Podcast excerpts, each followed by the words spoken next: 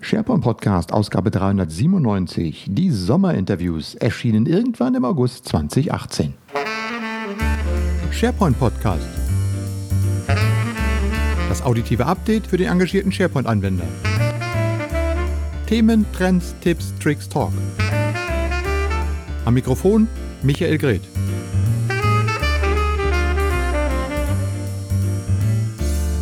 Ja, zum Sommerinterview. Ähm, nächste Runde. Ich begrüße am anderen Ende der Leitung Hans Brenner.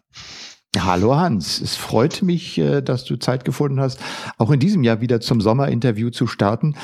Ähm, wir haben es ja letztes Jahr gemacht und ähm, ich freue mich, dass du, wie gesagt, Zeit hast und uns ein bisschen ein paar Einblicke geben willst zu den beiden Themen, die ich ja ähm, dieses Jahr mal so durch den Sommer durchdiskutiere. Das eine ist die Frage nach dem modernen Intranet und das zweite das Thema künstliche Intelligenz. Fangen wir mal mit dem modernen Intranet an. Du bist ja auch viel unterwegs mit OneDrive und so weiter.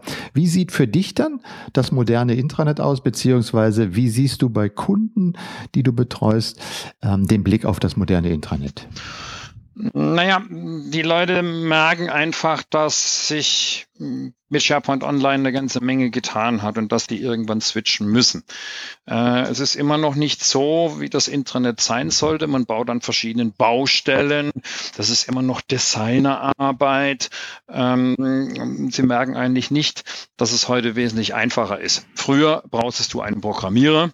Heute sage ich, kannst du mit den Communication Hub und sonstigen Seiten letztendlich ganz schnell was zusammenarbeiten, wenn jemand ein bisschen sich Mühe gibt, und zwar mit Track and Drop, mit Schieben, mit Informationen, ohne dass ich programmieren muss. Und so sieht für mich eine neue Seite aus. Selbst die Standardseiten, die heute irgendwo im SharePoint zu finden sind, und wir reden nicht von den klassischen, sondern von den neuen Seiten, sind heute so schön und so gut und informativ, dass sie eigentlich schon für vieles ausreichen. Man muss natürlich die Informationen geben, man muss die Informationen reingeben und dazu bedarf es Leute. Das bedeutet für mich, dass dass man Leute identifizieren muss, wie vieles, was in SharePoint Online und in Office 365 äh, mittlerweile benötigt wird, die nicht unbedingt nur Administration von sowas machen, sondern den Leuten die Gelegenheit geben, sich selber einzubringen. Dann gibt es so tolle Leute in meisten Unternehmen, die irgendwo ihr Dornröschenschlaf halten, ähm, die man aber eigentlich nur aktivieren muss und die diese Prozesse, ich muss erst genehmigen und mach mal und so weiter gar nicht haben wollen, sondern einfach drauf losarbeiten. Und da mhm. sehe ich eigentlich die Zukunft, dass wir diese Leute aktivieren und dass da dann ein sehr schnelles, lebendiges Intranet existiert, äh, aufgebaut wird, wo die Leute wirklich auch das suchen, was sie zu suchen finden wollen und wo die Seiten auch Spaß machen, weil sie leben. Mhm. Nun sehen wir bei uns, äh, wenn wir hier im SharePoint-Umfeld auf das Thema Intranet kommen, haben wir über Jahrzehnte, das ist schon ein bisschen länger her, haben wir immer sehr stark über Publishing-Sites diese strukturierten äh, Intranets aufgebaut. Irgendwo gibt es eine Eingangsseite, darunter die verschiedenen Abteilungen, darunter die Unterunterabteilung, alles gut strukturiert mit Menüführung, äh, mit entsprechendem Berechtigungssystem, sehr stark Publishing-orientiert. Das heißt, es gab einen Redaktionsstab, der über die Seiten was veröffentlicht hat. Und so nach und nach sind ja auch so ein bisschen interaktive Elemente hinzugekommen. Aber das meiste, was so interaktiv ist, spielt sich ja heute eigentlich, ich sag mal, außerhalb von diesen klassischen Funktionen ab, weil guckt man mal nach Teams, nach Planner, nach Yammer, nach all diesen Tools, äh, da ist ja nochmal ein eigenes Ökosystem unterstanden, was jetzt nicht mehr so dieses klassische Intranet ist. Inwieweit bleibt denn dieses klassische Intranet auf SharePoint? Du hast schon ein bisschen was gesagt mit Hubsites, aber da sind ja die Methoden heute zum einen wesentlich flexibler und auf der anderen Seite nicht so strukturiert. Siehst du da überhaupt noch einen Bedarf für dieses, dieses klassische Intranet oder wie sieht es eben in einer modernen Variante aus? Ich glaube nicht. Also dieses klassische starre System, ja, die meiste Seite, die irgendwo beim größeren Unternehmen gebracht oder aufgerufen wird, sind immer noch die Seiten, wo gehen wir und was gibt es heute in der Casine und Kantine, sorry, und was äh, gibt es zum Essen, was wird da angeboten. Ähm, das zeigt eigentlich, dass man nicht unbedingt immer diese großen Hierarchien letztendlich abarbeiten muss. Und wenn wir parallel das System wie Teams auch sehen, dann haben die ganzen Administratoren eine riesige Angst, die Kontrolle drüber zu verlieren. Und ich glaube, das ist einfach nicht notwendig. Früher wurden wir gehindert, die Werkzeuge auf unseren Rechnern richtig einzusetzen. Heute ist es einfach so, dass du das machen kannst, dass Administratoren ganz neue Aufgaben auch bekommen. Was wird sich in der nächsten kürzeren Version an, an Kleinigkeiten wieder verändern und das in der richtigen Richtung zu steuern. Das geht auch in großen Firmen, ja, aber man muss die Freiheit geben. Man muss, muss einfach ran, lasst die Leute letztendlich selber ihr Intranet und ihre Informationen einbringen und nicht die klassische Steuerung mit Menüführung und äh, wo man erstmal verloren wird. Man muss den Leuten zeigen, wie man in SharePoint sucht das ist ganz, ganz wichtig. Und dann findet man auch als neuer Mitarbeiter im Unternehmen relativ schnell über diese Hub-Sites auch eine Einsprungsseite, die letztendlich dann sagt, hier bist du beim Onboarding, hier findest du dort, hier findest du jenes. Das muss ich nicht neu programmieren, das ist relativ schnell erstellt. Mhm. Aber wenn ich dich so richtig verstehe, das ist bei dir äh, auch so von der, von der Perspektive her letztlich alles in Zukunft online und cloud basiert. Und das, was wir so noch auf dem Premise mit rumschleppen, ist halt noch, ja, irgendwas, was noch mit rumgeschleppt wird. Aber die, die Zukunft liegt einfach auch in der Cloud. Glaube ich, weil man kann es eigentlich mischen. Das ist ja das Schöne, weil du hast ja alle Informationen. Wenn wir heute Teams angucken und die große Überraschung ist immer bei Teams, ähm, das ist sowieso alles in der Cloud. Das sind vorhandene Sachen. Ein bisschen SharePoint, ein bisschen Exchange. Ähm, und die Leute wundern sich, wie Exchange. Naja, diese Mails, alles geordnet. Da hat Microsoft einen riesigen Schlag getan. Warum soll ich dann nicht auch Intranet letztendlich dahin ziehen, wo es hingehört und auf die Informationen zuzugreifen. Weil das macht ja eigentlich durchaus Sinn. Dass wir natürlich, und jetzt sind wir bei einem ganz großen, damit mehr Traffic auf unsere Leitungen bekommen, das ist durchaus richtig. Und genau da muss angefangen werden zu arbeiten. Das sind auch die, die großen Politiker gefragt. Wir sind immer noch weit, weit abgeschlagen von vielen anderen. Und nicht jeder hat so viele äh, Megabytes zum Download. Da wären manche Firmen froh, wenn sie sowas letztendlich wie ich zu Hause habe, äh, wenn du auf Glasfaser richtig umsteigen kannst. Aber das ist genau die Problematik, dass viele das gar nicht können. Und deshalb werden auch noch die klassischen Intranets hier einfach sagen und bestehen bleiben, weil wir können nicht alles in die Cloud geben, weil unser, unsere IP äh, bietet mir leider nur diese schmale Bandbreite an. Das ist unser erstes Problem. Das kommt, wenn die Leute dann die Bandbreite hätten, dann können sie natürlich das auch wandeln. Mhm. Aber man hat natürlich dann doch schon Brüche da drin, weil ähm, on-premise hast du ja halt nur bestimmte Funktionalitäten und vieles, was am den modernen Arbeitsplatz ausmacht, ist ja halt letztlich nur cloud-basiert verfügbar. So also da muss man schon äh, irgendwie muss man sich schon darum kümmern, eine entsprechende Verbindung ins Netz zu bekommen. Ne? Richtig, aber das ist ja genau das Problem, dass es nicht bloß bei uns gemacht werden, dass wir anfragen und es wollen, sondern dass auch die Angebote letztendlich überhaupt mal existieren. Wir sind einfach mit dem Infrastrukturaufbau noch relativ weit dahinter.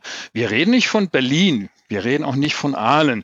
Ja, wenn ich mir immer morgens reingucke und meine Bandbreite überprüfe und 400 Mbit down habe, dann sage ich, wow, schön. Da macht's auch Spaß. Da kannst du alle Angebote nutzen. Und dann bist du irgendwie ein paar Tage draußen und musst wieder beim Kunden und dann merkst du einfach, wie langsam zum Teil wir noch arbeiten. Und das wird mhm. für viele ein Problem werden, wenn die Infrastruktur nicht bereitgestellt wird. Das kann nicht ich, das kannst nicht du ändern. Entschuldigung, andersrum, nicht du und ich. Aber ich glaube, hier müssen wir immer wieder anklopfen und sagen, ja, die Industrie muss in der Lage versetzt werden, das auch irgendwo zu leisten. Nur dann können wir so innovativ bleiben in der Bundesrepublik und die Firmen nach vorne bringen. Hm, das ist ein interessanter Aspekt. Siehst du das denn tatsächlich so, dass man, viele sagen ja, die Cloud, ähm, die Widerständige in die Cloud ist äh, häufig so Sicherheitsaspekte und äh, ja Umstellungsaufwand.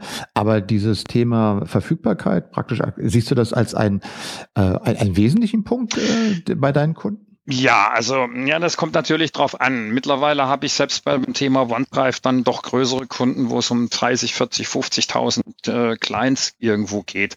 Und da siehst du einfach, wie die Anbindungen sind. Da ist zum Teil noch zentral, äh, dass man zentral eine Stelle hat, noch alte VPN-Clients, mit denen man sich einwählen muss und dann zentral auf welche Daten immer zugreifen.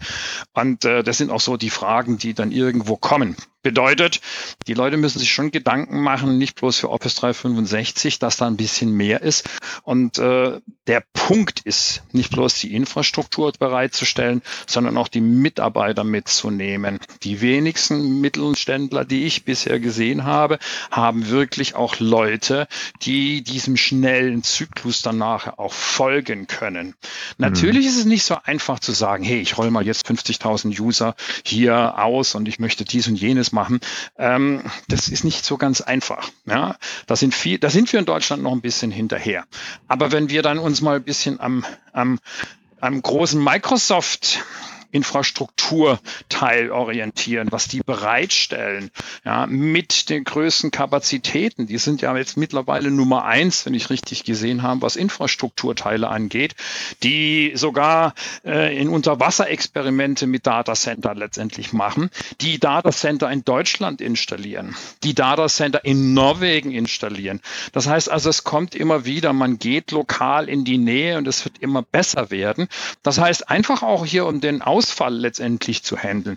Wir alle können den Bagger, der irgendwo über die Straße geht, den können wir nicht ganz vermeiden. Aber auch hier gibt es mit LTE etc. zum Minimum, ein Minimum, bis es repariert ist, eine Möglichkeit, ein Backup zu schalten, so dass man eigentlich fast immer online sein kann. Und natürlich sind wir auch nicht gewappnet.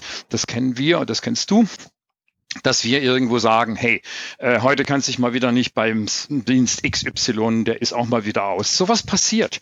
Das passiert mhm. aber im eigenen Rechenzentrum oder passierte im eigenen Rechenzentrum genauso.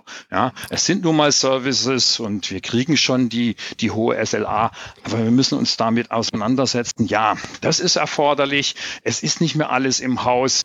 Ähm, und selbst wenn ich sage, okay, der Bagger ist drüber gefahren und ich hätte alles im eigenen Haus, dann kriege ich das Zeug trotzdem nicht nicht nach draußen, weil ähm, auch hier genau dieselben Reglementierungen gehen, die, die wir haben, dass wir nichts holen können und äh, also auch da nicht nach draußen gehen können. Das mhm. ist das Problem. Ich, ich habe ich hab gerade mal so 30 Tage lang äh, Unlimited Data Traffic äh, von meinem äh, Smartphone-Tarif.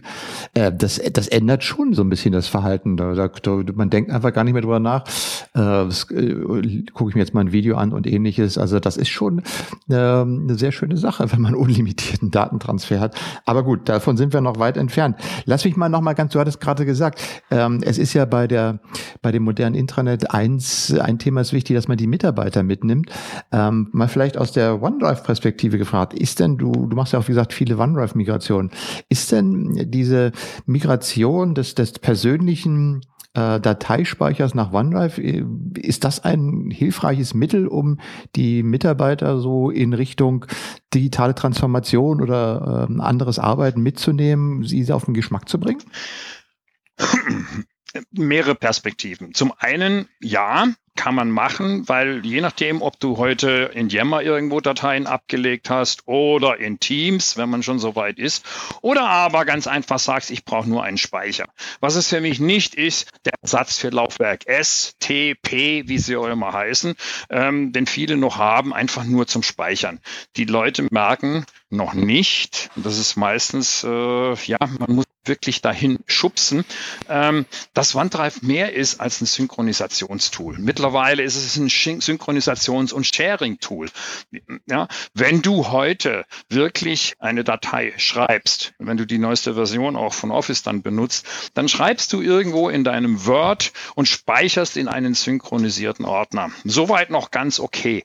Aber dann möchte ich sagen, und jetzt möchte ich das sofort mit dem Michael teilen. Und da muss ich nicht die Applikation Applikation verlassen, sondern ich drücke auf der rechten oberen Hälfte auf den Teilen-Button. Habe ich nur, wenn ich die neueste Version habe, ja, dann geht ein Dialog los. Das heißt, es wird jetzt der Synchronisationsclient benutzt, um sich die Rechte von meinem OneDrive for Business oder SharePoint, was im Prinzip ja dasselbe ist, also eine Site Collection von dieser Datei, die ich gerade eben gespeichert habe, wird geholt und wird mir zur Verfügung gestellt. Als erstes einfach zum Beispiel, ich darf überhaupt nicht mit externen intern mit dir das teilen. Oder mhm. aber es kommen halt die ganzen Informationen, das ist derselbe Dialog.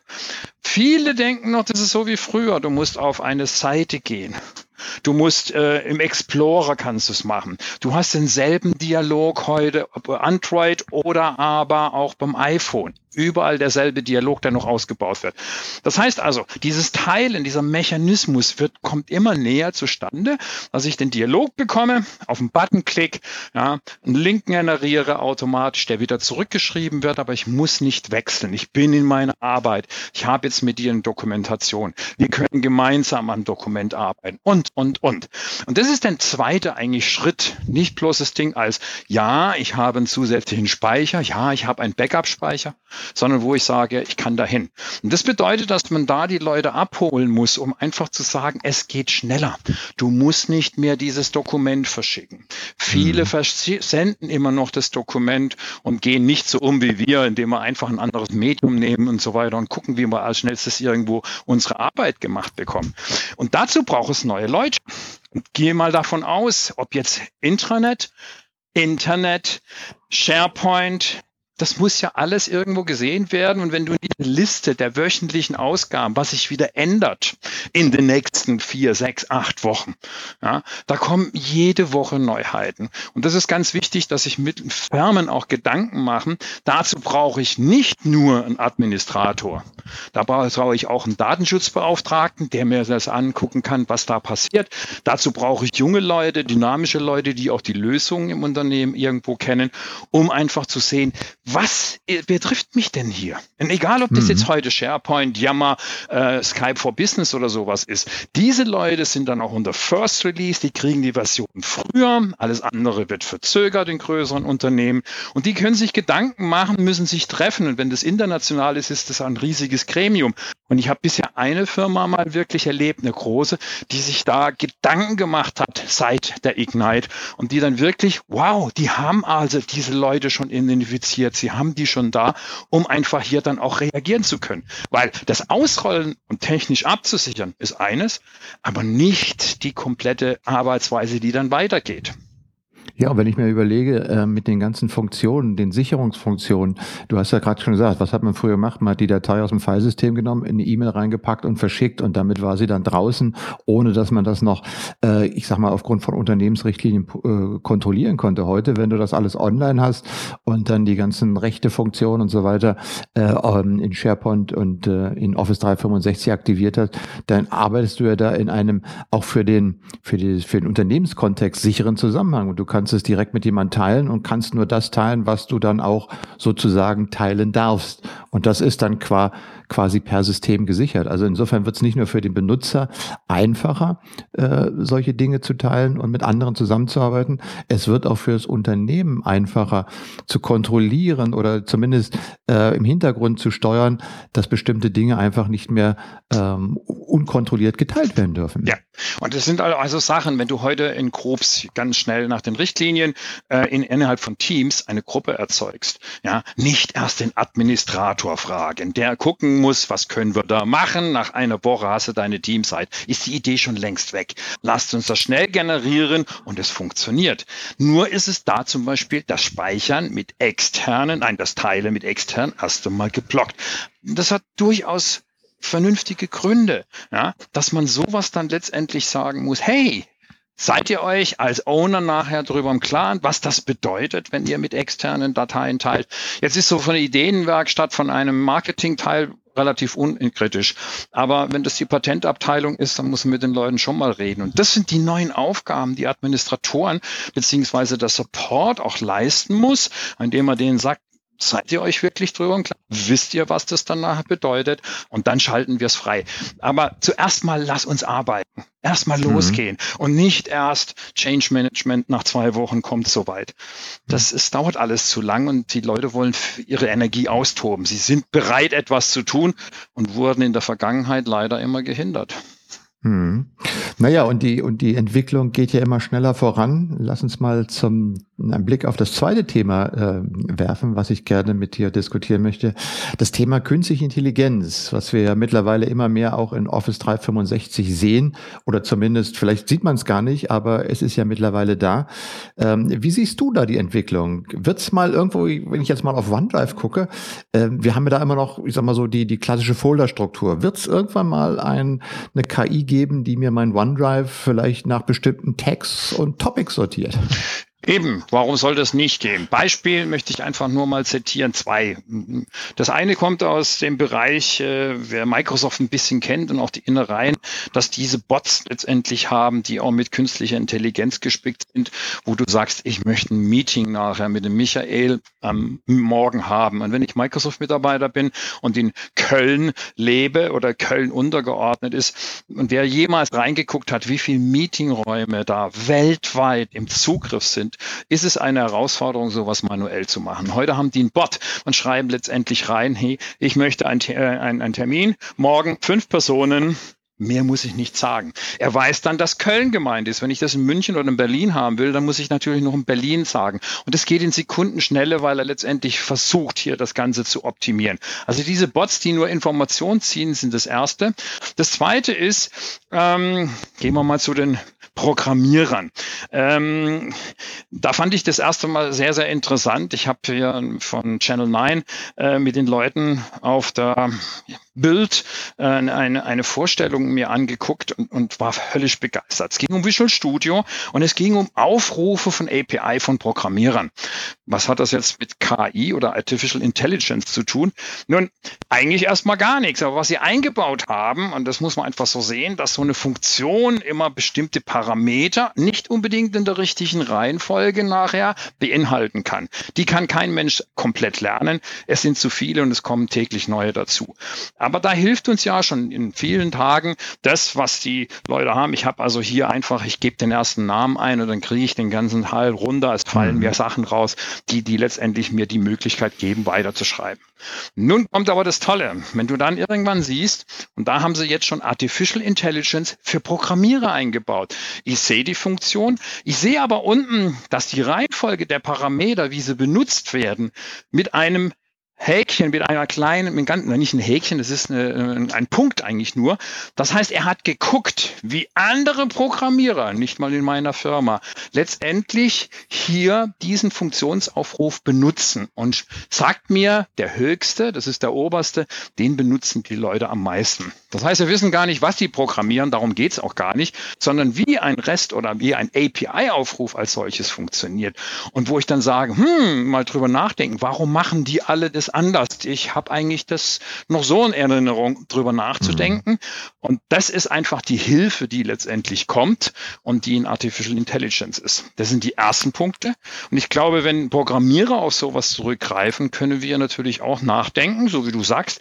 Ich gebe einen Begriff ein, ich gebe einen Begriff in die Suche ein, wo auch immer, ja, in ein Feld und er kann dann gucken, wo habe ich zuletzt was gespeichert. Ist es auf SharePoint? Ich gehe auf SharePoint, vielleicht auch mit dem Metadaten des Next Generation Swing Clients, erholt sich die Daten, was er dazu findet und bringt mir in einer völlig neuen Form in der Applikation, wo ich mich heute befinde. Und dann braucht er nicht mehr sagen, ich muss es hier oder da speichern. Irgendwann wird es so sein, dass wir auch nicht mehr nachdenken müssen, das in einer hierarchischen Anordnung letztendlich mhm. abzugeben, sondern der Rechner beziehungsweise das System und Artificial Intelligence im Hintergrund weiß, wohin das Ding gehört. Hm. Und, und bringt es dir dann auch entsprechend wieder zurück und bietet dann mal ganz andere Kontextmöglichkeiten. Also ich meine, wie gesagt, wir organisieren ja heute viel nach Struktur, aber irgendwann kann man dann ja mal nach, ähm, nach Kontext organisieren. Delph war ja schon mal so ein Beispiel, wo man den Graph nimmt und dann versucht, de, das System im Hintergrund mal zu eruieren, was für mich interessant sein könnte, weil ich auf bestimmter Grund, bestimmte Verhaltensweisen äh, gezeigt habe, dass mich das vielleicht interessieren könnte oder was meine Kollegen machen. Äh, ähm, aber da sieht man sich immer mehr kommen. Bildanalyse, gerade gerade bei OneDrive, wo, du, wo, wo man ja ganz viele Dokumente noch abspeichert, da kann ich mir gut vorstellen, dass äh, durch das Thema Textanalyse, Textverständnis ähm, eben noch mehr möglich sein wird, die Daten, die dort sind oder die Dateien ganz anders anzuordnen. Das heißt, wenn ich heute irgendwie im, im Team tätig bin und man will zu irgendeinem bestimmten Thema etwas wissen, gut, dann kann ich jetzt suchen. Auf der anderen Seite wäre es natürlich schon schön, wenn ich einfach bloß das Schlagwort eingebe und aufgrund dieser Metadaten automatisierten Verschlagwortung ähm, dann einfach die relevanten Daten äh, angezeigt bekomme, die dazu passen. Das Problem an der ganzen Geschichte ist, wenn ich neu, wenn ich neu zu dir in die Firma komme, dann habe ich keine Ahnung, wie es vor mir geht. Das heißt, dieser sogenannte Onboarding-Prozess wird erst einmal auch mit sehr vielen Fragen, wie arbeitest du? Du wirst sehr viel suchen. Und schon da muss er erkennen, hey, du steckst in der Abteilung Marketing und du wirst letztendlich dann immer mehr mit dem verzahnt. Das heißt, System muss selbstständig lernen. Ja, nach was suchst du die ersten Tage? Das ist ganz, ganz wichtig, weil das ist eigentlich das, dass die alten Prozesse noch unheimlich lange dauern. Die müssen verkürzt werden. Aber das System muss in diesem Prozess erstmal lernen, wozu gehörst du.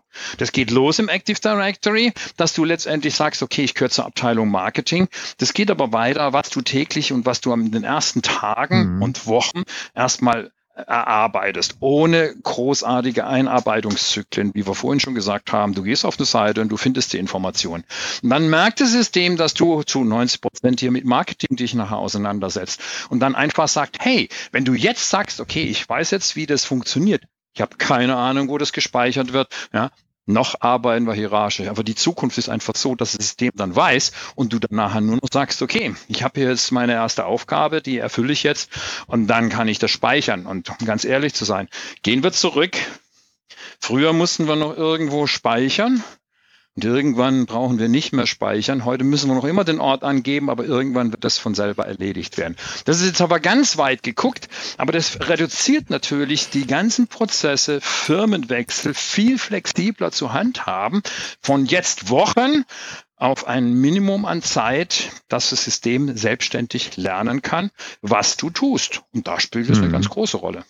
Hm, und man muss auch, sag mal, seine eigenen Verhaltensweisen mal überprüfen, weil äh, plötzlich Dinge anders funktionieren, die man vorher anders gewohnt war. Mir ist das neulich so passiert, ich habe eine PowerPoint ähm, von, von äh, OneDrive aufgemacht und äh, wollte die bearbeiten und irgendwo sah ich jetzt oben einen Haken, der sagte automatisches Speichern. Und äh, ja, und dann war einfach ähm, meine Änderungen, die ich gemacht habe, waren schon gespeichert. Und ich dachte, wenn ich jetzt wieder abspeichere, ja, aber ich habe im Grunde genommen jetzt diese riesige Versionierung im Hintergrund. Das heißt, ich kann ja automatisch auf die alten Versionen zurückgreifen. Und ähm, das insofern ist das automatische Speichern gut und nicht erst dann speichern, wenn ich es äh, sozusagen äh, tatsächlich machen möchte. Also da sind immer so kleine Dinge drin, die im Hintergrund kommen, ähm, die aufgrund von solchen, ich sag mal, ob das künstliche Intelligenz ist, aber halt bestimmte Automatisierungen und so weiter funktionieren, die dann eben ähm, auch erfordern, dass man sein, sein Verhalten entsprechend daran anpasst. Aber das ist genau der, der, der Punkt. Die meisten und wir Menschen sind nun mal so eigentlich gestrickt, dass wir sagen, lass uns das benutzen, wir wissen jetzt, wie es funktioniert. Das heißt, wenn du mit Automatik im Autofahren Automatik gelernt hast, dann weißt du irgendwann und denkst nicht mehr nach. Ja? Oder die im Schaltgetriebe kennen beides. Aber das ist einfach so, man muss nicht mehr nachdenken. Und wenn man schon bei der Fahrschule nicht gelernt hat, wie der Blinker zu betätigen ist, dann wird es auch später sehr, sehr schwierig werden. Heißt, der Automatismus, der automatisch kommt, auch wenn ich mich mit meinem Partner oder mit meiner Partnerin im Auto unterhalte und rechts abbiegen, dass du einfach einen Blinker setzt, das ist ein Automatismus. So, nun kommt es irgendwo, genauso im PC, ja, wir haben alles lernen müssen und wir wurden immer gehindert, bestimmte Sachen zu benutzen und jetzt möchte die ganze Welt, dass wir viel flexibler das Ganze handhaben. Das bedeutet aber auch, dass wir dann diese Erfahrungswerte mitnehmen müssen. Die Erfahrungswerte, die wir haben, die wir gerne nachher aufnehmen und immer sagen, wow, ich finde das toll. Ja, ich habe jetzt ein neues Datev-Programm gekriegt, was mich früher immer gestört hat. Ja, dieses Datev-Programm äh, musste ich früher per CD installieren. Heute sind es noch 180 MB und dann kannst du dann remote arbeiten. Endlich kann mhm. ich auch mhm. sagen, ich kann das mitnehmen. Früher wusste ich nicht, was da alles nachher dann, also eine CD wirklich, die so viele Elemente nachher hat, dass ich irgendwann ein extra System genommen habe. Und das, ist, das sind Lernprozesse, die man einfach mitmacht. Manches geht schneller, manches geht langsamer. Und äh, wir müssen nur gucken, dass eigentlich der PC und nicht bloß der PC, das Smartphone eigentlich genauso, dass wir mit diesen Dingen einfacher umgehen. Und manchmal werden wir, beim Smartphone sieht man das in sehr, sehr drastischer Weise, eingeholt. Man benutzt etwas. Man sagt einfach, hey, ich möchte mit jemand Kontakt treten, das muss schneller sein und nicht bloß eine doofe SMS sein. Und ähm, dann ist da ein Hersteller, der alles verschlüsselt und so weiter anbringt und die ganze Menschheit benutzt es, ohne nachzudenken, was sie letztendlich damit tun. Und wenn das im Business genauso geht, dass du einfach ein bisschen mutiger bist und etwas tun kannst und nicht irgendwo, Sie dürfen hier nicht speichern, nein, es erlaubt Ihnen der Zugriff nicht, pa, pa, pa, pa. also diese ganzen Meldungen, ähm, das muss nicht sein, das muss intelligenter werden. Und dann glaube ich, dass, dass, die, dass es mehr Spaß macht, das Werkzeug, das uns eigentlich nur helfen soll, Arbeit zu erledigen in einer kürzeren Zeit. Ob das ein PC ist, ein Smartphone, einer oder zwei oder fünf Rechner, das spielt überhaupt keine Rolle, dass man das schneller erreichen kann. Und das mhm. ist, glaube ich, für mich das Wichtige. Die Jungen fragen heute nicht mehr oder fragen ganz gezielt, wie sieht die Zukunft irgendwo aus und sind nicht mehr bereit, noch fünf Jahre auf irgendetwas im Unternehmen zu warten. Die wechseln lieber, weil sie sagen, wir sind ja immer noch hier, wir können keine neuen Features haben und ja, das ist der Kreislauf und gehen dann lieber eine andere Firma. Mhm. Ähm, vielleicht nochmal so zum Abschluss. Äh, du hast es ja gerade erwähnt, äh, Smartphone, PC. Wir haben lange Zeit über Tastaturen gearbeitet. Mittlerweile arbeiten wir über Touch. Und äh, wir stehen eigentlich kurz davor, dass wir in Zukunft mit unseren Geräten eigentlich nur noch sprechen. Wie weit siehst du denn das Thema Spracheingabe und ähm, Sprachkommunikation, ich sag mal Cortana, Alexa, was alles dazugehört, Siri, ähm, als ein, ein Trend, der sich in relativ kurzer Zeit vermutlich auch in, in unseren Bereichen etablieren wird. Es hängt natürlich wieder mal davon ab, wo ich arbeite, in was für einer Branche ich arbeite und wie mein Arbeitsplatz gestaltet ist. Stell dir vor, wir haben ein Großraumbüro und dann haben wir das riesige Problem, alle reden mit ihren Geräten. Das wird nicht ganz richtig funktionieren. Ähm, ich habe dann das Schöne, dass ich hier in meinem Office bin und natürlich es immer wieder versuche und zum Teil an äh, Grenzen nachher von Siri, Alexa, Katana und Co. stoße, weil ich kann Ihnen leider dazu nicht sagen. Also es gibt immer wieder die Sachen, so, so selbst normale Sachen. Da fehlt es noch an bestimmten Sachen. Es ist ganz klar, wenn ich was einkaufen will und auf dem Land wohne und so weiter, dann leben die Leute das wirklich aus. Aber es wird halt auch missbraucht zum Teil bei solchen Apps etc. genommen. Ich weiß nicht, ob du das mitgekriegt hast, weil wir ja immer noch äh, Sommer ist und äh, wenn du diese Folge irgendwann dann sendest, ist auch die Weltmeisterschaft schon vorbei. Aber es gibt in einer Liga in Spanien so, so ein so ein interessantes Teil. Wenn du das benutzt, so eine App, dann guck die erstmal, wenn die hört, du bist in einem Lokal, da läuft irgendwo ähm, ein Spiel der Liga. Und dann gucken die nach und dann holen sie über die GPS-Koordinaten deines Smartphones die Information, gleichen das intern ab und stellen fest, aha, dieser Gastwirt hat überhaupt keine Lizenz, das Ding hier zeigen zu können. Es ist schon sehr, sehr hanebüchend, aber solche Dinge sind draußen. Und das ist das Schlimme bei uns, dass unter den sehr viel guten Sichten auch noch ein paar negative drin sind, die uns dann immer beschnüffeln und etc. dann einfach gucken, was da machbar mhm. ist und das uns immer wieder dann nachher gerade uns Deutschen so, naja, ich habe es ja von vornherein gewusst, dieses ja, Image gut, wieder einbringt ich, sage ja immer, wir sind dagegen jetzt geschützt. Wir haben ja die Datenschutzgrundverordnung, die schützt uns ja alles. Da ist ja jetzt alles gut. da müssen wir nicht machen.